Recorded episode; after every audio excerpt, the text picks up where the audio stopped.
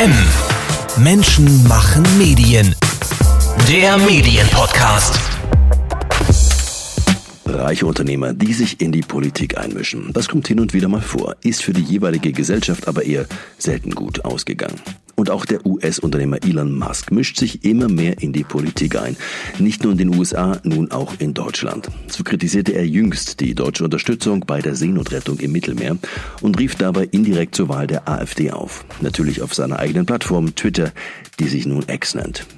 Dass ihm bei vielen seiner öffentlichen Positionen offenbar zahlreiche Informationen und Hintergrundwissen fehlen, egal, er hat die Reichweite. Viele Medien, Journalistinnen und Journalisten fühlen sich in dieser Umgebung nun aber nicht mehr sonderlich wohl. Auch zahlreiche Unternehmen und NGOs denken laut über einen Abgang nach.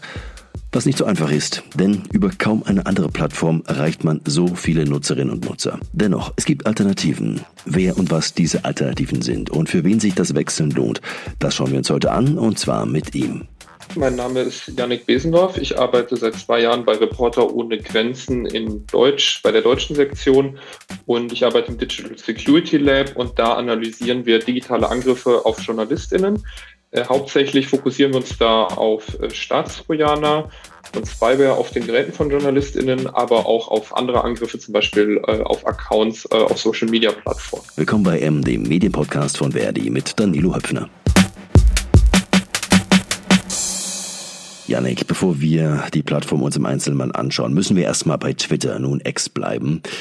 Da ist in letzter Zeit viel passiert. Ein erfolgreicher Geschäftsmann, der sich auch sonst für den Allergrößten hält, hat das Unternehmen für 40 Milliarden Dollar gekauft.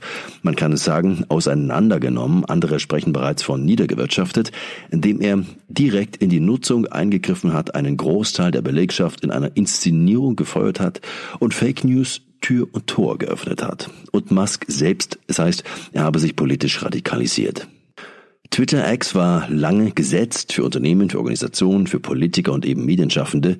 Janik, gilt das noch? Ja, das ist eine gute und spannende Frage. Da sehen wir ja gerade so ein bisschen eine Entwicklung weg davon, vor allem seit Musk äh, letzte Woche ähm, indirekt zum Wählen der AfD aufgerufen hat, äh, nachdem er die, äh, nachdem er kritisiert hat, dass es Seenotrettungsorganisationen im Mittelmeer gibt.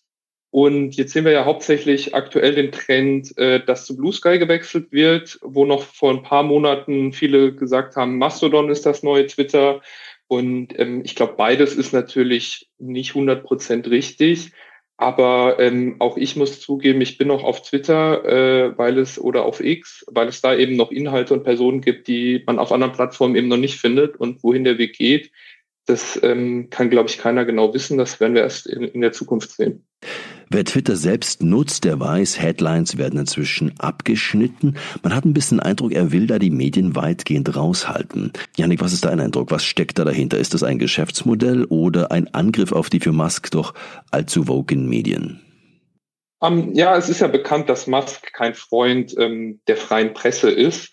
Ähm, ich sehe dahinter aber schon hauptsächlich ein, Gesch ein, Geschäftsmodell, denn es passt in alle anderen Änderungen, die Musk dort eingeführt hat, wie zum Beispiel äh, die längeren Posts über 280 Zeichen hinaus, mit, die man mit Twitter Blue machen kann.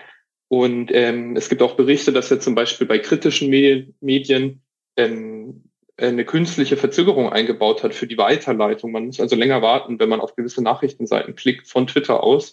Und äh, Musk versucht natürlich, die User möglichst lange auf Twitter oder X zu halten. Und ähm, er versucht auch möglichst viel Twitter Blue zu kaufen. Er möchte, dass äh, Personen, die da Inhalte teilen, wie zum Beispiel JournalistInnen, sich Twitter Blue kaufen und diese langen Posts äh, zu erstellen und eben nicht auf andere Seiten äh, zu verlinken, wo dann Werbung von anderen äh, Verlagen äh, gezeigt wird und deswegen jetzt eben auch diese Änderung. Aber natürlich ähm, macht es die Plattform extrem unattraktiv für JournalistInnen und Medien. Die Antidiskriminierungsstelle des Bundes, kurz ADS, die hat Twitter nun verlassen. Ich zitiere mal aus der Begründung. Durch den enormen Anstieg von Trans- und Queerfeindlichkeit, Rassismus, Misogynie, Antisemitismus und anderen menschenfeindlichen Inhalten ist X für das Profil einer öffentlichen Stelle aus unserer Sicht kein tragbares Umfeld mehr. Zitat Ende. Es geht aber eben auch um Elon Musk. Er ist ausgestiegen aus einem freiwilligen EU-Abkommen zur Bekämpfung von Fake News, das ja auch zeigt, dass der Milliardär kaum Interesse hat, Desinformationen entgegenzutreten. Einen seiner eigenen fragwürdigen Tweets hast du ja selbst schon angesprochen. Warum ist die Antidiskriminierungsstelle eigentlich bisher die einzige Behörde, die Twitter den Rücken gekehrt hat? Ja, also man muss sagen, sie ist ja nicht die einzige Behörde. Der äh, Bundesdatenschutzbeauftragte äh, ist auch nicht mehr da vertreten oder ich bin mir gar nicht sicher, ob er es je war. Ähm, der betreibt mittlerweile eine eigene Mastodon-Instanz. Ähm, aber wir kommen ja gleich noch zu den Alternativen. Ähm, ich muss sagen, ich finde den Schritt der Antidiskriminierungsstelle nachvollziehbar. Äh, Musk hat ja selbst auch in der Vergangenheit viele antisemitische oder auch äh, tra transfeindliche Inhalte geteilt. Und ähm, auch bei Inhalten Dritter ist X oder Twitter gar nicht so sehr dahinter, die dann zu sperren oder zu korrigieren und hat auch gar nicht mehr die Ressourcen dazu, nachdem so viele Mitarbeiter entlassen wurden. Man muss aber auch sehen, dass es eigentlich in Deutschland Gesetzgebung gibt, solche Inhalte auch zu regulieren. Das ist das Netzwerkdurchsetzungsgesetz. Da ist jetzt nicht die Antidiskriminierungsstelle des Bundes zuständig, sondern das Bundesministerium für Justiz. Aber auch für dieses natürlich schwierig, ähm, äh, da Rechte durchzusetzen, wenn da überhaupt keine Kooperation äh, auf Seiten Twitters oder X besteht. Wenn ein Mann sich so viel Macht anmaßt, was heißt das dann eigentlich für Reporter ohne Grenzen? Wie diskutiert ihr das intern? Wollt ihr dort auch weg? Ja, also Reporter ohne Grenzen ähm, ist aktuell noch auf Twitter oder X und äh, ansonsten auf Facebook und auf Instagram und auf LinkedIn. Das war's aktuell. Äh, aktuelles Reporter ohne Grenzen ähm, noch nicht auf Alternativen vertreten. Unser Geschäftsführer hat mir erzählt, er ist seit zwei Wochen auf Blue Sky, fühlt sich da total wohl. Ich selber bin zum Beispiel nicht auf Blue Sky, aber ähm, äh, sehr großer Fan von Mastodon. Ähm, das liegt vor allem auch daran, dass sich da die IT-Security-Szene tummelt. Anders als bei WhatsApp sind ja Nachrichten bei Twitter nicht Ende zu Ende verschlüsselt. Das heißt, Twitter kann grundsätzlich alles mitlesen. Was heißt das für das journalistische Arbeiten? Genau, ja. Twitter ist ja eigentlich eine öffentliche Plattform, wo ich erstmal alles an die Öffentlichkeit sende. Aber bei privaten Nachrichten, bei den Direktnachrichten auf Twitter möchte ich ja eigentlich nicht, dass da Dritte mitlesen können. Und hier ist es so, wie du sagst, ich habe keine Ende-zu-Ende-Verschlüsselung, sondern die Nachrichten ähm, werden beim Mittelsmann Twitter, äh, liegen sie entschlüsselt vor und werden dann an das Gerät der empfangenen Person weitergeleitet. Äh, das heißt, im Zweifelsfall gibt, äh, benutzt Twitter die selbst oder gibt sie an Sicherheitsbehörden heraus. Es gab auch einen Fall, an dem in dem Twitter die Nachrichten, einmal gelöschte Nachrichten an ein Gericht weitergegeben hat, die man dann in den Gerichtsakten sehen konnte. Also man kann sich dann nicht darauf verlassen, was mit diesen Daten passiert. Auch wenn ich jetzt überlege, ähm, gehe ich zu Blue Sky oder suche ich mir einen Mastodon-Server aus, ist das natürlich eine äh, besonders wichtige Überlegung, denn man muss ja immer überlegen, vertraue ich den Betreiber in dieses Servers, dieses Mastodon-Servers oder vertraue ich Blue Sky? Und deswegen ist das was, was man bedenken sollte. Und im Zweifelsfall sollte man statt den Direktnachrichtenfunktionen eben auf sichere Messenger wie Signal, Streamer oder andere, wie zum Beispiel WhatsApp geht auch, kann man äh, wechseln. Das Thema Fake News müssen wir uns auch nochmal anschauen. Gerade im aktuellen Zusammenhang mit dem Angriff der Hamas auf Israel ist ja unglaublich viel an Fake News in Umlauf, auch gefälschte Videos oder auch unkommentierte Videos, die falsche Eindrücke hinterlassen. Dass man schon gar nicht mehr weiß, ist man wirklich noch auf einer neutralen Plattform oder schon bei Russia Today, also Plattformen, die ins Leben gerufen wurden, um bewusst Fake News zu verbreiten. Wird das nicht, nicht nur zu einer ethischen, sondern am Ende auch zu einer professionellen Frage, ob man sich als Journalist es überhaupt noch leisten kann, auf so einer Plattform aktiv zu sein? Ja, das ist schwierig. Also Twitter versucht da ja ähm, so ein bisschen narrativ entgegenzusetzen mit diesen Community Notes, die angeblich Fake News äh, korrigieren sollen. Aber es ist ziemlich undurchsichtig, wie die funktionieren. Ähm, ich glaube, man kann da voten und irgendwann wird algorithmisch entschieden, welche Community Note angezeigt wird und zu welchem Beitrag. Ähm, aber auch da gab es jetzt gerade in, in dem aktuellen Konflikt letzte Woche auch viel Kritik daran, dass eben Positionen ähm, mit Community Notes versehen wurden, die eben die gegenteilige Position vertreten, aber die, und dann wurde diesen Community Notes vorgeworfen, eben Fake News zu sein. Ähm, da ist natürlich klar, dass kann man nicht einfach irgendwie abstimmen, was jetzt die Wahrheit ist. Da muss man schon auch irgendwie moderativ eingreifen und das findet eben nicht oder viel zu wenig statt. Es gibt ja nur noch zwei bekannte Alternativen, die du schon angesprochen hast, die schauen wir uns jetzt mal an. Zunächst mal Blue Sky Social heißt das neueste Modell. Was macht Blue Sky anders? Also ehrlich gesagt, aus so einer persönlichen Sicht muss ich sagen, Blue Sky macht gar nicht viel anders. Ähm, Blue Sky wurde ja von Jack Dorsey gegründet, der ehemalige Twitter-Geschäftsführer. Ähm, und zwar während er noch bei Twitter war. Und seine Idee war, wir machen jetzt ein neues Protokoll und dieses Protokoll hat dann auch so die Möglichkeit, dezentral zu sein.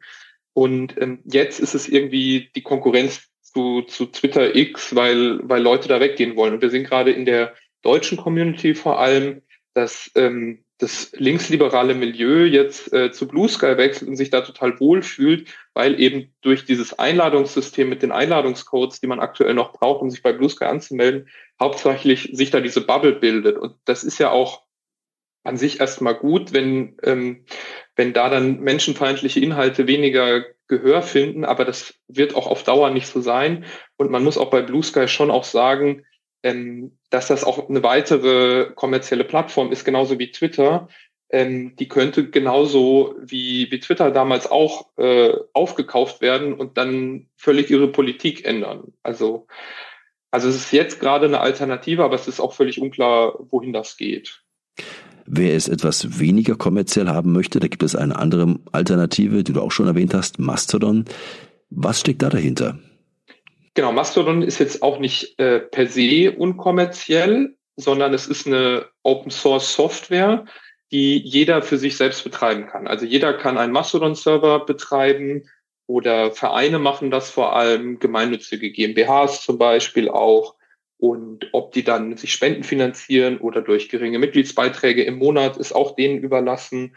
Und diese einzelnen Plattformen, ähm, die föderieren. Föderation, das heißt, ähm, wenn du äh, einen Account hast bei einer Mastodon-Instanz äh, und ich habe einen bei einer anderen, dann können wir trotzdem uns gegenseitig folgen und wir sehen unsere Posts. Und ähm, das Gute daran liegt darin, dass ähm, man unterschiedliche Moderationskriterien zum Beispiel eben auch haben kann.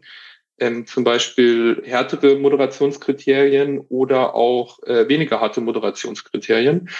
Und ähm, deswegen kann jeder sich aussuchen, wo man da hingeht und man kann sozusagen demokratisch mitbestimmen, ja, wie die Regeln der Plattform sind. Als Musk damals Twitter übernahm, da hieß es noch, die Menschen würden jetzt massenweise weglaufen, und zwar zu Mastodon. Der Massenexodus, der ist nicht passiert und Mastodon galt damals auch noch viel als viel zu sperrig. Inzwischen hat sich da wohl aber einiges geändert. Ist jetzt die richtige Zeit zum Wechseln? Also es gab ja viele Plattformen schon, die so ausgerufen wurden als da gehen jetzt alle hin nach Twitter. Wir hatten ja auch Threads mal. Mittlerweile hört man gar nicht gar nichts mehr von Threads. Threads war vor allem in Europa nicht ähm, verbreitet.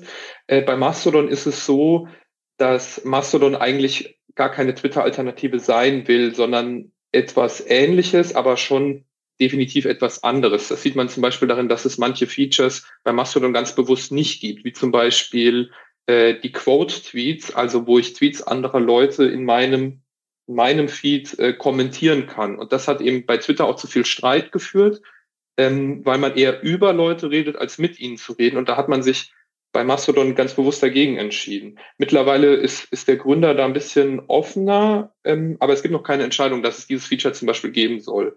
Auch bei der Suche, die es jetzt seit kurzem erst bei Mastodon gibt, ist es so, dass man ähm, so ein Opt-in machen muss. Das heißt, man muss sagen, ich möchte, dass mein Profil durchsuchbar ist. Und es ist gar nicht jeder Post wie auf Twitter durchsuchbar. Und das sind eben so die Unterschiede. Auch das mit der Föderation, ähm, die es schwieriger machen, ähm, ist genauso nutzerfreundlich äh, zu machen wie Twitter. Und es ist deswegen anders, aber es hat dadurch eben auch Vorteile.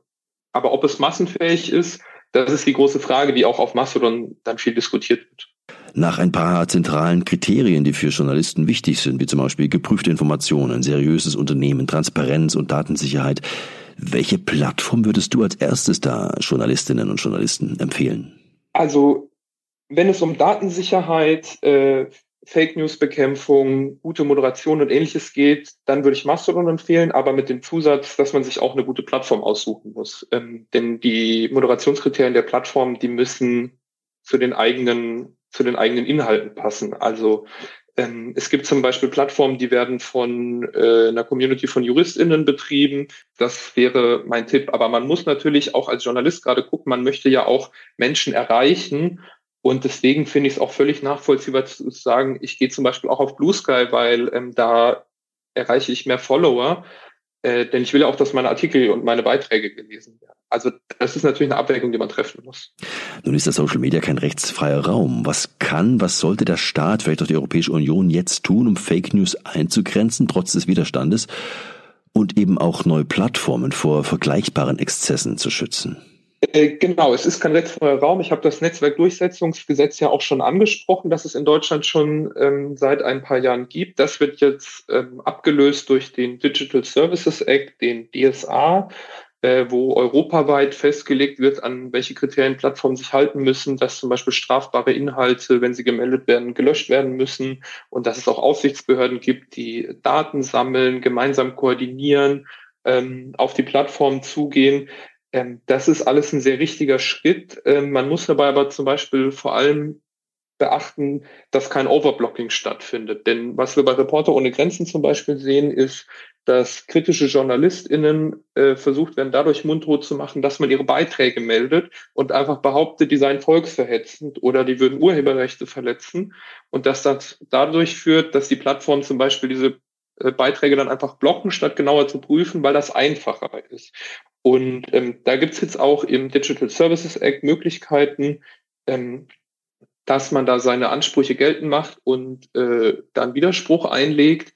Aber das ist eben auch wichtig, dass das am Ende gut funktioniert. Und da muss auch äh, der Staat drauf achten. Es gibt ja noch ein paar andere Plattformen mit zumeist rechter, teils rechtsextremer Ausrichtung. Odyssey oder Social Truth wären da zu nennen, bekannt durch US-Ex-Präsident Donald Trump. Die sind am Ende ja nun alle nicht so erfolgreich, wie die Rechten sich das selbst erwartet hätten. Jetzt recherchieren ja auch einige Kolleginnen und Kollegen in rechten Kreisen.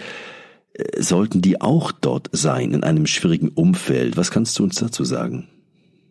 Ja, selbstverständlich. Also das ist natürlich extrem wichtig, dass Journalismus dann auch da hinschaut, guckt, was passiert da, über was wird geredet, auch zum Beispiel True Social.